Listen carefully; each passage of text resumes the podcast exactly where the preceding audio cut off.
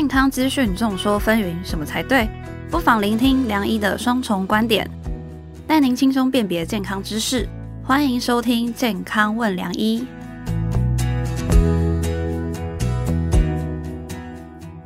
欢迎收听《健康问良医》，我是主持人良医健康网的编辑陈婉欣，在我隔壁的是客座主持人、医学权威的陈保仁医师。大家好，今天又很高兴来聊聊宠物了。虽然我很希望当宠物比较实在，好、哦，那我们家里是没有养啦。哦，因为我们家有养。我想问保仁哥说，就是像你平常滑手机啊，你会不会看到一些宠物影片，然后你会多看好几眼？你会吗？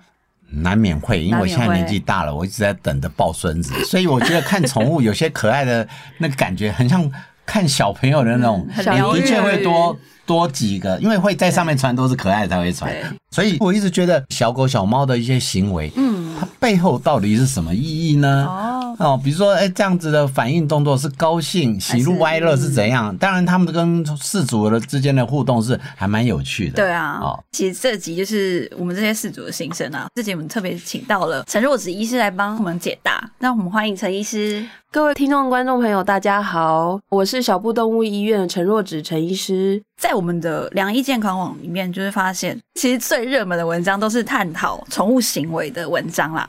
就像是，譬如说，猫咪没有尿尿，那为什么还会一直进去猫砂盆？或者是猫咪为什么突然跑到床上尿尿之类的问题？是，对啊。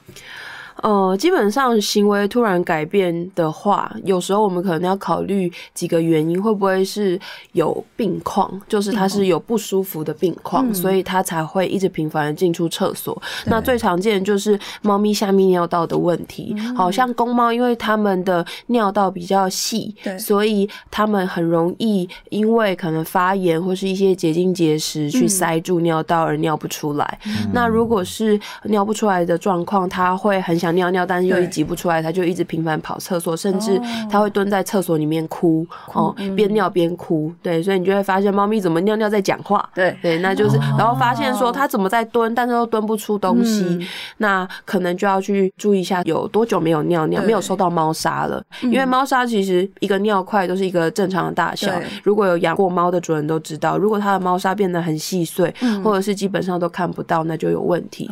如果说是乱尿尿，就是突然。直接尿到床上，有一泡尿到床上，其他还是正常尿，嗯、那可能也要想想看，是不是你的猫砂盆太久没有清，哦、因为它们其实非常爱干净，嗯、所以今天如果我的厕所太脏，我就会不开心，我就不想用。哦、想对，嗯、还有如果你有在铲，但是你没有整个去把它清空，那如果你没有把它清干净，有时候那个底下残余的尿味，猫咪有些很介意，哦、所以不是说猫砂盆多就一定够用，嗯、它。其实是要够清洁、够干净，而且呃尽可能的开放。就像我们去上公用厕所，我们也不喜欢那种密闭式很狭窄的。对，所以开放的环境对他们来说是相对比较舒适的。就是有那个上盖，其实没有比较好。哦，所以其实。不要有盖子的，不用有盖子的，其实反而对他们来说比较舒适。对。那猫如果个性改变，会不会是因为谈恋爱？你知道人的个性改变，你谈恋爱也会改变它的个性。应该是说发情啦，小公猫它们开始乱尿尿，的确有可能是正在发情。那可能就是因为还没结扎嘛，那附近刚好有母猫去刺激那个味道，刺激到它们，它们就开始发情，那就会出现乱尿尿的行为。那通常那个我们就会建议赶快尽早结扎，因为你扎掉了之后，呃。就不会有发情这件事情，嗯、然后它也不会习惯乱尿尿这件事情。嗯、那我比较好奇的就是说，猫狗有没有哪些特别行为，哎，提醒饲主可能它某一个健康行为的相关性嘞？其实我觉得细心的主人。都可以知道，因为他们都会说，他就怪怪的啊，他就跟平常不一样。他平常好像呃比较爱走路，为什么现在都趴着？其实如果说他可能睡觉的时间变长很多，突然间的，不是因为年纪大慢慢慢慢变长。对，那如果是突然间的，好像都懒懒累累没有精神，睡觉时间变长，或者是说像刚刚有提到，呃，狗狗如果。拱背，就是如果肚子痛，他们会拱背，嗯、那就是做一个屁股翘高高的动作。其实狗狗它们不舒服蛮明显，因为它们有时候碰到不舒服的地方会哭，嗯、那就可以去看看是不是哪个地方有问题，或是脚脚如果说像它们的膝关节移位的时候，它们脚会缩起来，会三只脚走路。哦、对，那像髋关节的部分，像大狗会有髋关节的问题，那你会发现。狗狗它们走路会这样一直摇屁股，嗯、或者是脚脚后脚会呈现内八 X 型，哦、那些就是有问题。至于猫咪来说，嗯、我觉得猫咪反而就是一个很能隐藏的动物，因为它们其实是狩猎者，所以他们会把病况都藏得很好。嗯、那我觉得它就要更细心的主人，像脚的不舒服，你可以观察猫咪跳跃，因为猫咪其实它们根本就不怕死，它、嗯、们就是 冲上冲下，它们可以从超高上面这样子飞下来。对，对，对他们来说这都没什么。可是呃，其实如果它是脚疼痛的话，它、嗯、会犹豫。所以你会看到，他会想一下，他会看那个台子看了很久，然后他会犹豫说，我要直接跳上去，还是我要走旁边阶梯上去？那如果你发现猫咪都是比较间接式的去爬上去或爬下来，它不是很快速直觉的冲来冲去，那可能它的脚已经出现问题了。嗯。那其实像是我们平时是不是其实可以拍照片或者拍影片给医师看会比较好？对，因为其实有时候形容上真的很难去判定，甚至有一些神经症状啊，嗯、或者是脸部的抽动，或者是意识的改变，那些都是很难去直接形容的。甚至咳嗽，光是咳嗽的声音都不一样，哦、所以我们都很建议主人可以去录影拍照。其实我是没有养宠物啦，但是我们医生的群组里面聊到宠物的时候，嗯、最常见的就是有养宠物的人，他带他的宠物去看病。然后就把账单 po 在上面，然后就叉叉叉。我们看人不如看宠物。到底台湾的收费或者国外的收费？到底兽医师是这样合理，还是台湾这个看人太便宜呢？真的是台湾看人太便宜啦。Oh. 老实说是这样，因为其实在国外的收费水准又更高了。嗯、对，我之前在国外实习的时候，基本上随便看一个胰脏炎，打个针，吃个药，就是三百美金飞走了，还没有住院。Oh. 其实我觉得是因为健保给付了大部分，所以我们都觉得好像几百块就可以看一个病，会拿到很便宜的健保药。所以国外在看人的病，其实比看兽医的病应该要更贵一点点，贵很多。对，尤其是急诊加护啊，那些那真的是会破产的。对呀、啊，像有人去国外生小孩，光是住加护病房，那个都是一万美金开始在跑的。这这倒是真的，对啊，真的。我们这之前住，反正你住个三四天你就知道那不得了。所以你要看到。之前有去韩国早产，嗯、然后就抱怨说这样一百多万，我们看一下韩国收费算便宜了，真的。对啊，我比较好奇的是，跟我妇产科相关会跟宠物有关系的，嗯，因为我们产检有一个巨细胞病毒跟弓浆虫的检查，嗯。现在喵星人真的多，很多妈妈就是要来做这个检查。那弓浆虫这个是跟先天性感染有关系，如果影响到胎儿的话，会引起宝宝类似水脑发育迟滞等等之类，但不是流产吧？对，都有。嗯、但是它的重点不是有不一定会感染，感染不一定有病。嗯、可是因为现在产检里面有这一项，很多妈妈都会来问说：“那我想要做这个检查，可是我都问他一件事，那、啊、如果有的话，某个程度是要隔离一下下，他能够隔离吗？” 他说。不行，我不能离开我的猫。我就跟他说：“那你不要验比较好，因为验了也不一定有问题，也不一定会产生问题。对，所以这个部分我想问问看，以兽医来讲的话，如果今天是一个孕期的妈妈，她养宠物的话，你会给孕期妈妈什么建议？其实我觉得，的确，弓浆虫它是人畜共通的问题。嗯，那它其实主要在粪便里面。所以就不要让妈妈做事嘛，就让她不要清猫砂就好了。其实它不会没事在猫的身上，所以基本上你只要在清洁猫砂、铲猫砂的动作是其他的家人代劳就好。再来就是弓浆虫，其实在现在猫咪的疾病、寄生虫的疾病来说，非常非常非常少见，真的是看很多年都看不到一个 case。所以在现在有很多的寄生虫预防药，跟现在环境品质提高了之后，这个疾病大部分来说已经不太会遇到了。哦，今天又得到一个新资讯。我自己在养猫狗的时候，最常有的疑问就是猫咪狗狗的卫生问题啊，就像是在良医健康网上反映比较好文章，就是猫咪不停打喷嚏怎么办？只是养猫的八大注意事项，所以我其实蛮想问医生说，有没有遇到饲主常会问的一些问题，像是呼吸道的状况，嗯、那我们可能会需要审视空气品质啊，或者是气味的部分，嗯、有些甚至很香的一些猫砂粉尘都要去注意。哦、像是年幼的动物需不需要结扎？年长的动物多久要做健康检查一次？然后呃，有没有一定要洗牙，或者是预防针多久要打一次？这一类的一些居家照护的部分。那我先讲一下健康检查部分好。了，好，因为就跟我们人一样，你说一定要多久检查一次嘛？也没有，嗯、也只有到我们可能觉得哪里不舒服，或者是年纪真的大了，好像或是附近的朋友发生了什么事情的时候，突然间惊觉好像应该要检查。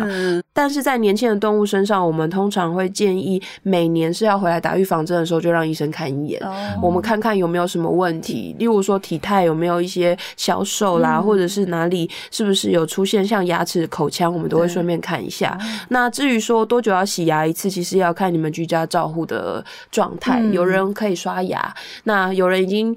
练习让猫咪刷牙，让狗狗刷牙。那可以刷牙的话，它们的牙齿的状态会口腔状态变得比较维护的比较好。嗯、那它可以洗牙的时间就延长。哦、现在已经有在讲说，最好是每年可以做口腔的检查。哦、但至于说口腔的检查有没有一定要到麻醉洗牙，那个其实是要看它口腔的状态。因为我们有遇到过年轻型的牙周病，嗯、就是它很年轻，可能才三岁，它的像有些腊肠，它们全口都已经牙周病非常严重，有些牙齿已经在晃了。嗯、那像是有些齿根都暴露出来，这种的话，我们都会建议尽早处理。嗯，我很好奇，宠物的洗牙要怎么洗？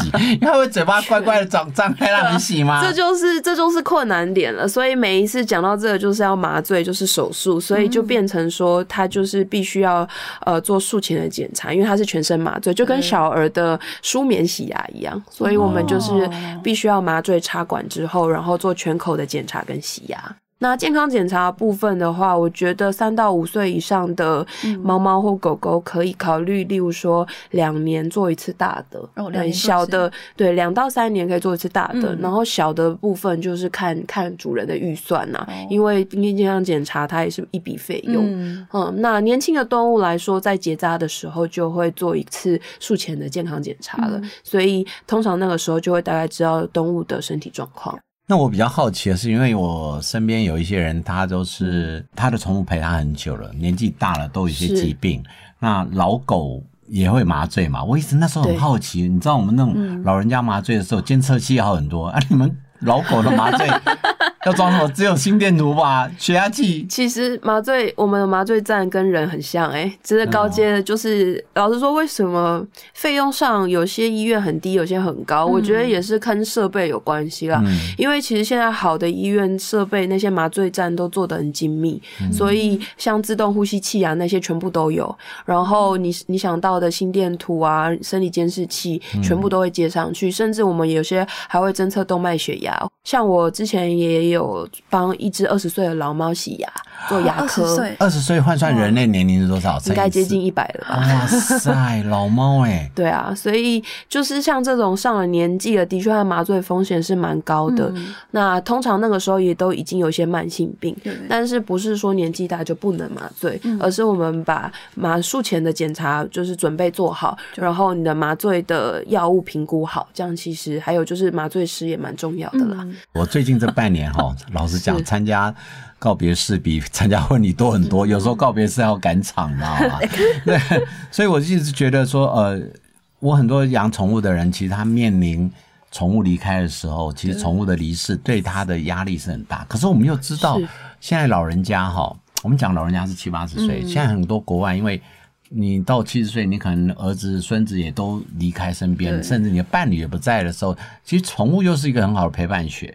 那这中间怎么去拿捏？到底面对宠物生离死别的这种悲哀，我不知道你们兽医学有没有在教这个啊？其实呃没有正式上课，但是其实我们自己在出来之后也因为一直都在面临死亡这件事情，嗯嗯、而且甚至动物我们有安乐死嘛，安乐死是合法的，所以我们医生也是会需要时间去适应的。嗯，我觉得这样的课程其实算是比较像是心灵课程，因为像国外的兽医是死亡率非常高，因为经常被要求安乐死。嗯，对，没事，这个病我治不好，没有钱，我就让他安乐死。嗯、对，所以其实呃，我觉得在行医这么多年。看过这么多的死亡，而且我之前又做过急诊，面对那些那些很严重的动物，嗯，我都跟主人说，我觉得我们养一只动物，其实养一个生命，其实它就是对生命负责，嗯、学习一个对生命负责的一个态度。嗯、那我们不用去想说它是不是比我们早离开，嗯、而是要去想我们有没有尽力去对它好，然后它的过程开不开心，快不快乐。那如果说真的面临到最后的那个阶段，我相信动物局已经是全权的。交由给你做决定，因为你是他的家人，你也是他的唯一，嗯、所以你对他做的决定就是最好的决定。其实动物安乐死可以填一个生活品质评估表，嗯、如果他已经没有生活品质，然后照顾他的主人也没有生活品质，那我觉得，与其歹戏拖棚，让这个疾病拖着他那么痛苦，嗯、又又没有办法好好享受人生的话，那不如就是给他一个最后的温柔。对。我觉得你讲的很好哎，嗯、而且其实现在在面临死亡的这个悲哀，其实很多心理智商师也可以提供这样的人。是啊，是啊，不要把它想成是宠物，它其实就是你身边一个亲人的离世哈。这个其实我觉得大家都要面临这个课题。啊、最后一个我回一个问题，就是很现实的，嗯、就我刚刚有提到现在。我随时网络都会跳出来宠物保险，你觉得宠物保险需不需要这个部分呢？而且 cover 划不划算呢？你觉得呢？宠物保险哦，因为宠物保险最近很夯，是因为大家都养宠物嘛，然后发现医疗费怎么好像负担很大，然后跟健保比起来好贵哦。这个部分我觉得是可以考虑保。那现在有蛮多的方案，嗯、但是你们要去研究清楚，因为每一个给付的条款都不一样，嗯、有些只给付手术，有些只给付门诊，有一些会把一些正常。呃，正常病况的会排除在外面，它只给付一些紧紧急或是重病的部分。宠物保险，我认为要有一个心态是，它是减轻你的负担，但不是帮你全权的付费。它其实每个月也都要缴一部分的钱啊，所以还是要评估自己的预算。嗯，再再补充一点点，因为我我最近服务的医疗机构也是，就为了保险，大家很头大。我觉得保险一个很重要的概念，它是减损。嗯，对，减少损失，所以大家不要以为保险就可以补足你所有不足，甚至于你不要以为用保险可以来赚钱。不过我觉得在宠物跟人到后来，我了解的喜欢宠物的这个族群，宠物对他来讲就是家人，是，所以你要对待家人一样的态度来对待他，人也会有生理识别，享受好每一分每一秒相聚的时间，这我非常支持。刚才陈医师讲的。好好过好现在的每一分每一秒比较实在。嗯，真的，我觉得重点就是中间的过程跟回忆，而不是最后他那一段比较你觉得好像比较不堪的那一段。嗯，宠物真的是我们人生中很棒的良伴啦，所以我们还是要好好的照顾我们的猫猫狗狗们。那今天就谢谢陈若子医师的精彩分享，谢谢两位主持人，也谢谢健康问良医的观众朋友。喜欢我们的节目内容，欢迎大家上网订阅良医健康网的 YouTube。我们每周五晚上八点会准时播出，别错过精彩的健康知识。也可以带着你的猫猫狗狗一起听我们的节目哦，我相信它应该听得懂的。嗯、那我们下次再见喽，拜拜。拜拜。不想错过健康问良医吗？欢迎订阅良医健康网的 YouTube 和 Pocket 商周吧，期待你我在空中相会哦，拜拜。